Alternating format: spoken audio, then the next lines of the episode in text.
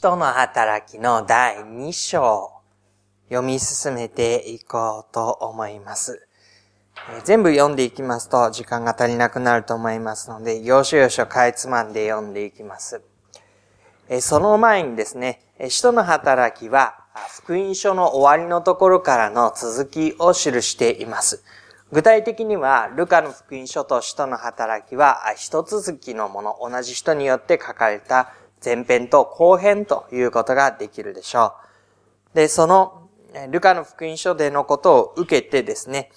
一章の四節のところには、イエス様が弟子たちにこうおっしゃったわけなんです。エルサレムを離れないで私から聞いた父の約束を待ちなさい。ヨハネは水でバプテスマを受けた、授けたが、もう間もなくあなた方は精霊のバプテスマを受けるからです。とこうイエス様はおっしゃいました。父からの約束。私はあなた方にもう一人の助け主を使わしますというふうにイエス様がおっしゃって、父なる神から、イエス・キリストから精霊が与えられるということが言われていました。その実現を待ちなさい。もうすぐあなた方は精霊のバプテスマを受けるのだからというふうに言われたんですね。で、その精霊があなた方の上に臨むときにあなた方は力を受けて私の承認になるのだというのが約束でした。精霊があなた方の上に臨むときに、あなた方は力を受ける。力を受けた結果、エルサレム、ヤダヤとサマリアの全土及び地の果てにまで私の承認となる。で、このことが実際に具体的にどういう風にして起こってきたのかっていうことが2章のところに書かれていることになります。2章の一節のところ、五巡節の日になって皆が一つところに集まっていたと出てきます。五巡節というのは、杉越の祭りから数えて50日目のことを指しています。旬という字は、日本語で言うと、月の上旬、中旬、下旬というふうに、10のまとまりで表される、そのことになります。で、五巡節ということですから、五十の、区切り目ということになります。で、この五十というのが、ペンテコステのペンテコというところの、数字の意味合いになります。精霊が下った日という風にして覚えられるペンテコステは、50を意味する日であるということを覚えておいていただくといいかもしれません。イースターから50日目ということです。7週間後ということになります。今年は4月の20日だったかな。違う、22日かな。が、イースターだったと思いますけれども、そこから7週間後、6月の9日の日がペンテコステの日になります。で、今日はその日に教会学校でお話しする精霊が下るというところをここで前もってお話ししておくことになっています。で、五巡節の日に皆が一つところに集まっていたというんです。その一つのところで前の箇所にも出ているように、おそらく彼らは集まって祈りを共にし、神からの約束を待ち望んでいた。で彼らにとっては、イエス・キリストが十字架で死んだ。墓に葬られた。しかし復活のイエスと出会った。ああ、よかった。イエスは復活されたのだ。私たちの救い主なのだ。だけで終わらなかったんですね。その先があるということを彼らは知っていました。だからこそ祈りつつその先を待っていたわけです。神様はこのところに一体どのようなことをさらにされようとしているのか。二節、すると突然天から激しい風が吹いてくるような響きが起こり、彼らのいた家全体に響き渡った。また、炎のような分かれた舌が現れて、一人一人の上に留まった。天から激しい風が吹いてくるような響き。地響きなんていう言葉を言うことがありますけれども、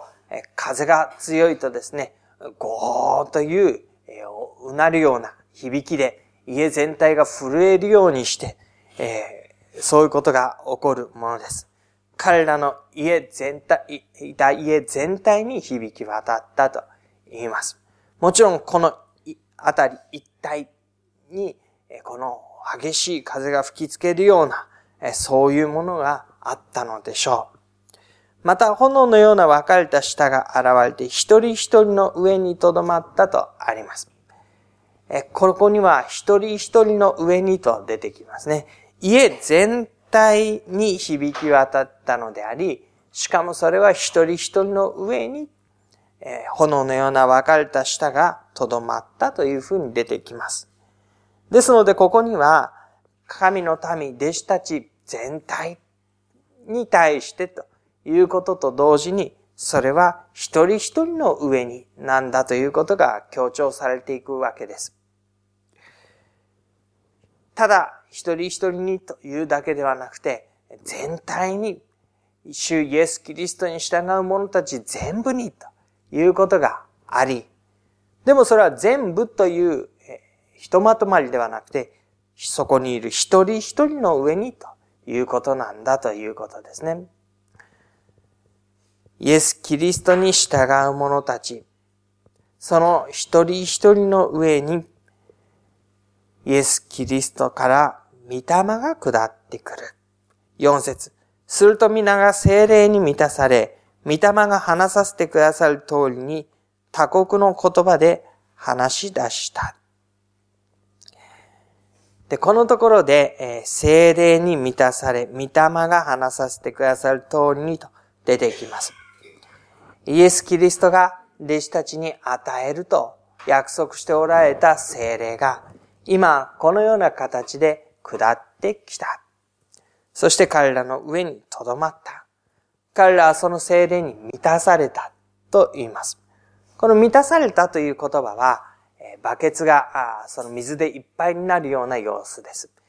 そこがいっぱいになって溢れ出るようなそういう様子を指しています。メモリが10あったら足りなくはなく、7、8ではなく、10メモリいっぱいになったという意味合いを指しています。人が御霊を宿すと言ったときに、その御霊は満ちているものであったというんです。御霊が心に与えられた。それは私の心の三分の一を、半分を満たしただけではない。その私の心の全部を満たすものになったということがここに示されていきます。私たちは私自身の思いや自分勝手な思いが半分か、あるいはもうちょっと多いか、あるいはもうちょっと少ないか、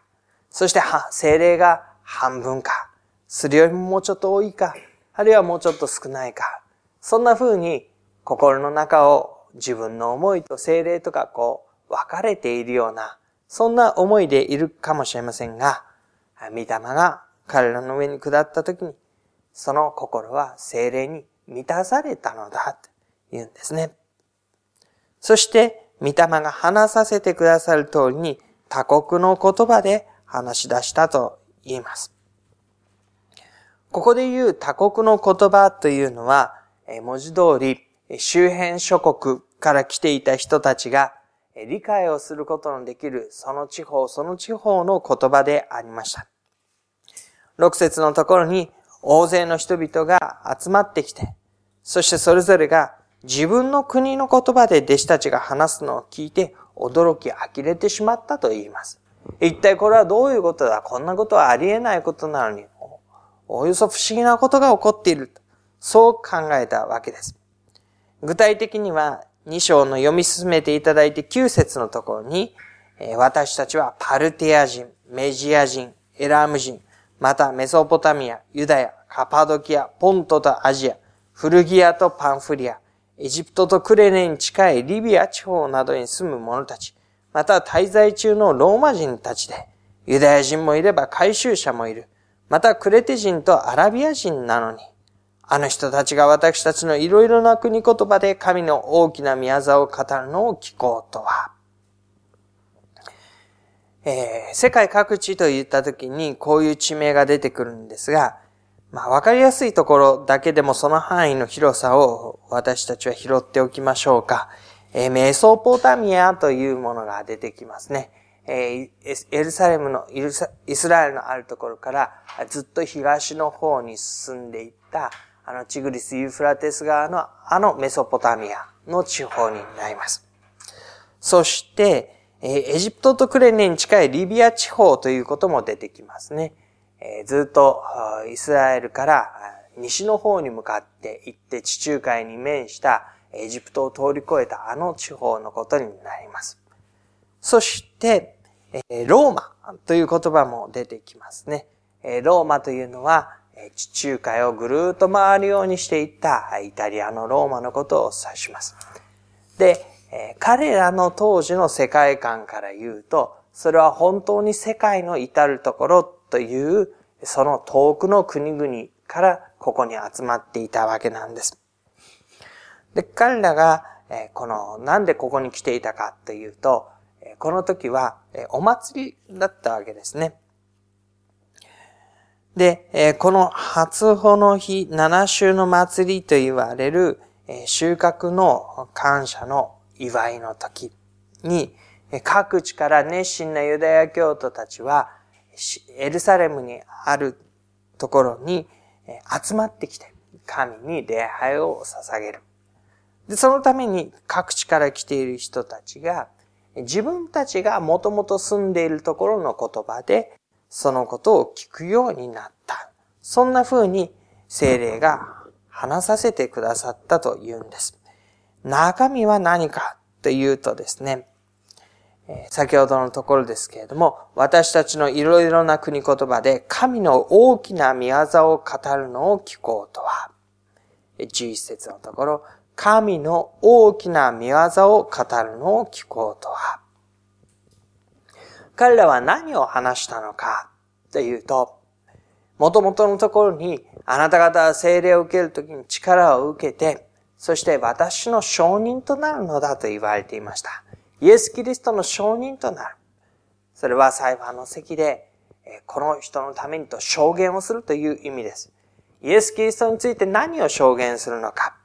ここには、それが神の大きな見業であったということが言われています。神が大きな見業の中で、イエス・キリストをどのようなお方として導かれ、用いられたのかっていうことです。でその中身を理解するために、さらに読み進めていきましょう。ペテロが周りにいた人たちに向かってはっきりと告げたこと。の中身が14節からに出てきます。で14節から21節のところは、別に私たちは先に酔っているのではないから驚き怪しまないでくださいということが言われているんですが、その後22節からです。少し読んでみましょうね。イスラエルの人たち、この言葉を聞いてください。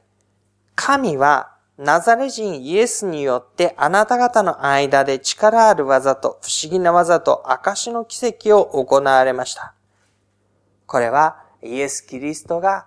ガリラ地方であれエルサレムであり、そこで不思議な見業を行って病人を癒し、死人を生き返らせ、人々を助けた、その不思議な見業、力ある見業ということを指しています。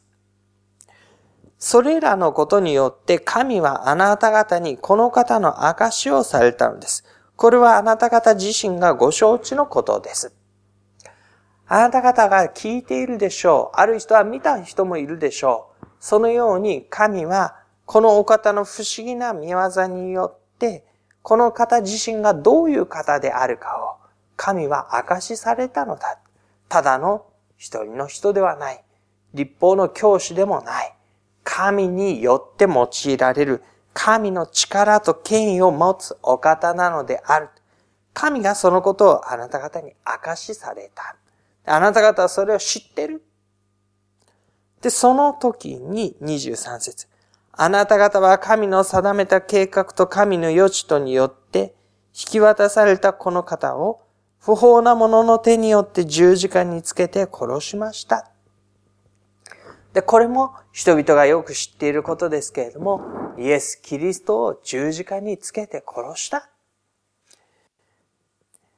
で、どうなったかで言うと24節しかし神はこの方を死の苦しみから解き放って蘇らせました。この方が死につながれていることなどありえないからです。続きます。で弟子たちもイエス・キリストが十字架で死んだ時に失望のゆえに彼らを置いて自分の生活に戻ろうとしていました。しかし、復活のイエス・キリストに出会った時に、彼らは改めてこのお方が、ただ単なる立法の教師、不幸にも十字架にかけられてしまった、そういう人物ではなくて、誠に救いの君であって、あの十字架は自らの命を十字架に差し出され、そしてそのことのゆえに神はこのお方を蘇らせた。誠の救い主であるのだということを彼らは確信したわけですね。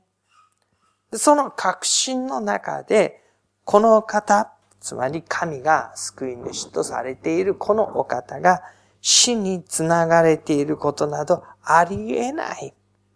蘇らされたのだということを言います。そして、ちょっと飛ばしますけれども、32節ですね。32節神はこのイエスを蘇らせました。私たちは皆そのことの証人です。ですから、神の右に挙げられたイエスが、道地から約束された精霊を受けて、今あなた方を見聞きしているこの精霊をお注ぎになったのです。イエスが、復活されたイエスが、神の右に挙げられたイエスが、約束された精霊を私たちに注がれているのだ、ということを言っています。36節ですからイスラエルのすべての人々はこのことをはっきりと知らねばなりません。すなわち神が今や主ともキリストともされたこのイエスをあなた方は十字架につけたのです。民は十字架につけろと言って、このイエス・キリストを十字架につけていきました。このお方がどのような方であるかを知らなかった。理解していなかった。そのことのゆえに彼は十字架につけてしまった。しかし、このお方は神によって蘇らされた時に、あなた方はこの神が主ともキリストともされたイエスを十字架につけたのであって、そのことのゆえに悔い改めなさいというふうに言うわけなんですね。私たちはどうしたらいいでしょうか？聞かれた時にペテロは悔い改めなさいということを言います。そしてそれぞれ罪を許していただくためにイエス・キリストの名によってバプテスマを受けなさい。そうすれば賜物として聖霊を受けるでしょう。悔い改めて、かつて十字架につけろと叫んだその言葉を、その意味を、もう一度、あなた方は神の前に悔い改めて、そして、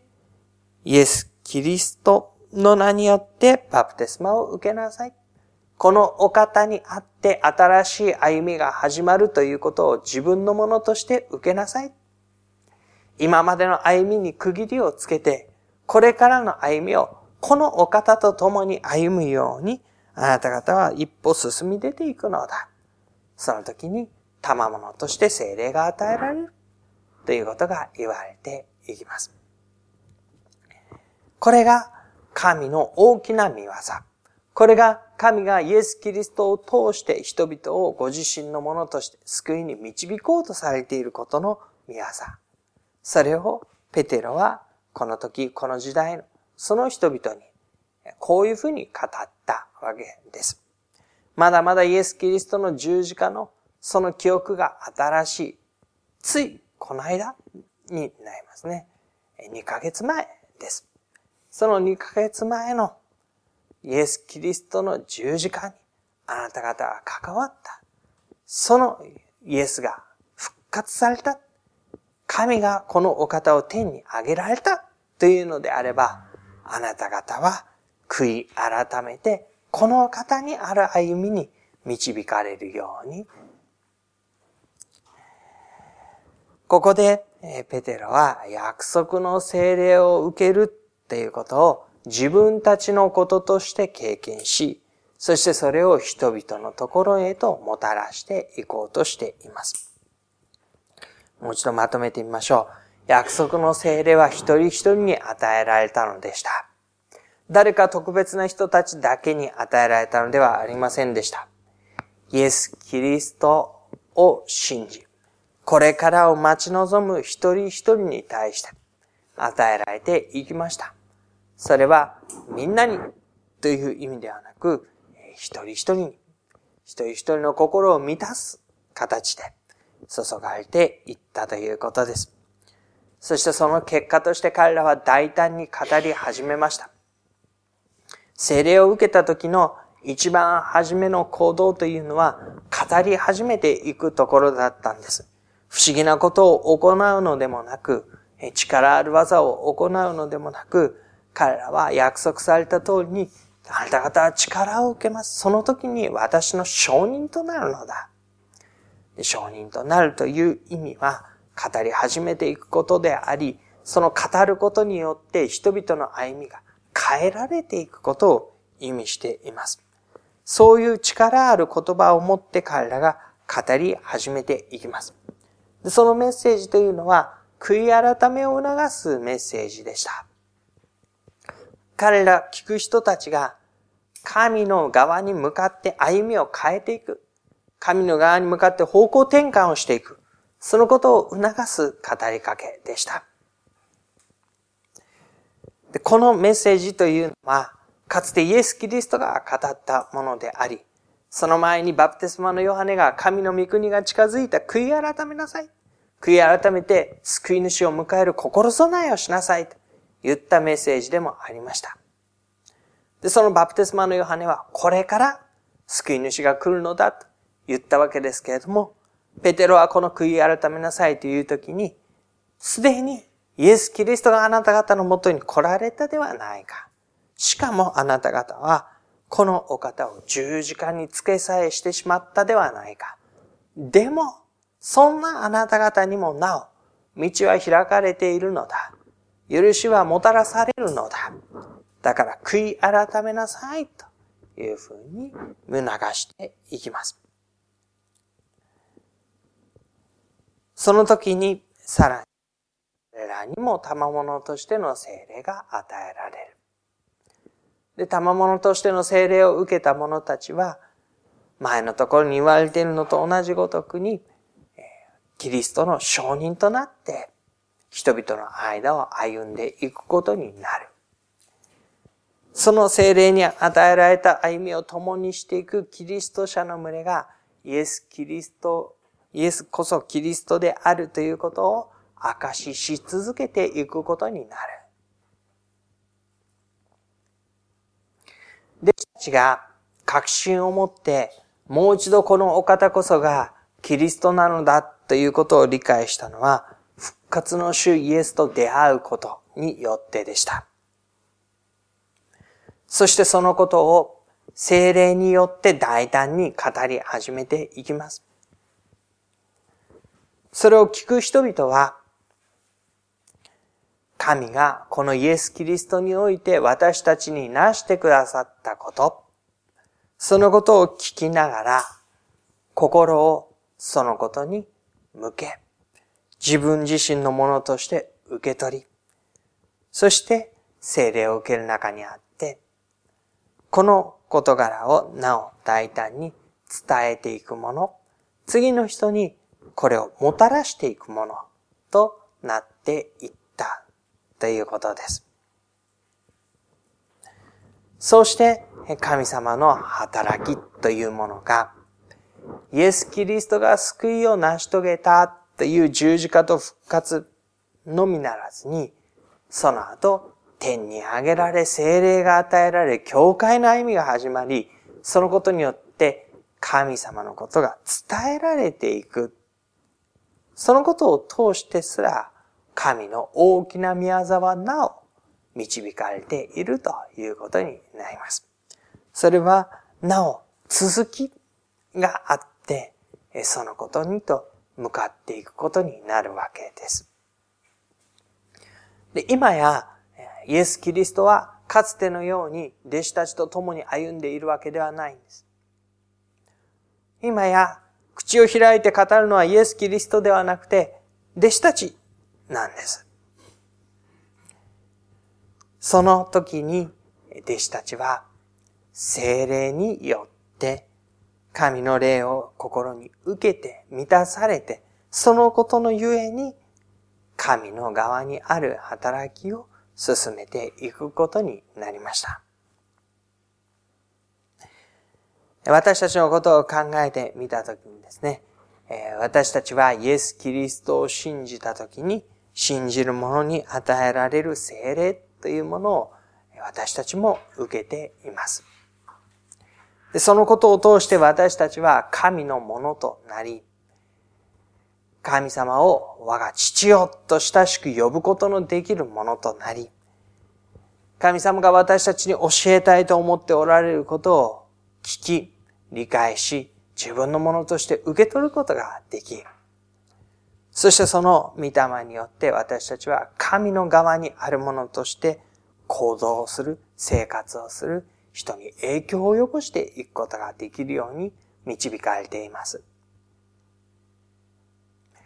御霊が与えられた時の力というのは、もちろんある時にはそれを不思議な力、奇跡を行う力である場合もありますけれども、第一義的には人の歩みに影響を与える力になります。人の歩みに影響を与えるといったときに、その人を神様の方向へと向かわしめる力になります。でそれを言葉にして語っていき、行動にして起こしていき、歩みを共にしていく者たちとなったということです。神がイエス・キリスト以降の信じる者たちに精霊を与え、人の心を神の側に向けていく、その力をお与えになって用いられて、今なお神の働きをなさせてくださっているのだっていうことを深く覚えたいと思うんです。そして私たちの歩みが、私たち今の時代を生きる私たちのこの歩みも、身の回りに関わる大切な方々の心を神様の側に向けていく、